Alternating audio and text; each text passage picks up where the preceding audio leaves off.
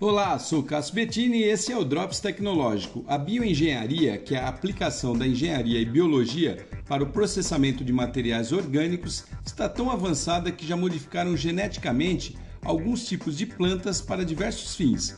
Mas a Neoplants, uma startup francesa, criou uma tecnologia que potencializa a capacidade das plantas de eliminar toxinas do ar. Os genes adicionados no DNA das plantas fazem com que elas produzam enzimas que convertem os compostos tóxicos em substâncias inofensivas, que ainda são utilizadas para alimentar a si mesmas. E segundo a empresa, essas superplantas eliminam toxinas que a maioria dos purificadores de ar não conseguem e ainda não usam eletricidade. Se ter uma planta dentro de casa já era indicado para melhorar o ambiente e purificar o ar, imagina ter uma super Neoplantes é o nome da startup que produz essa biotecnologia. Se quiser saber mais, dá um Google aí. Show, né? Sou Cássio Bettini compartilhando temas sobre tecnologia, inovação e comportamento. Até o próximo.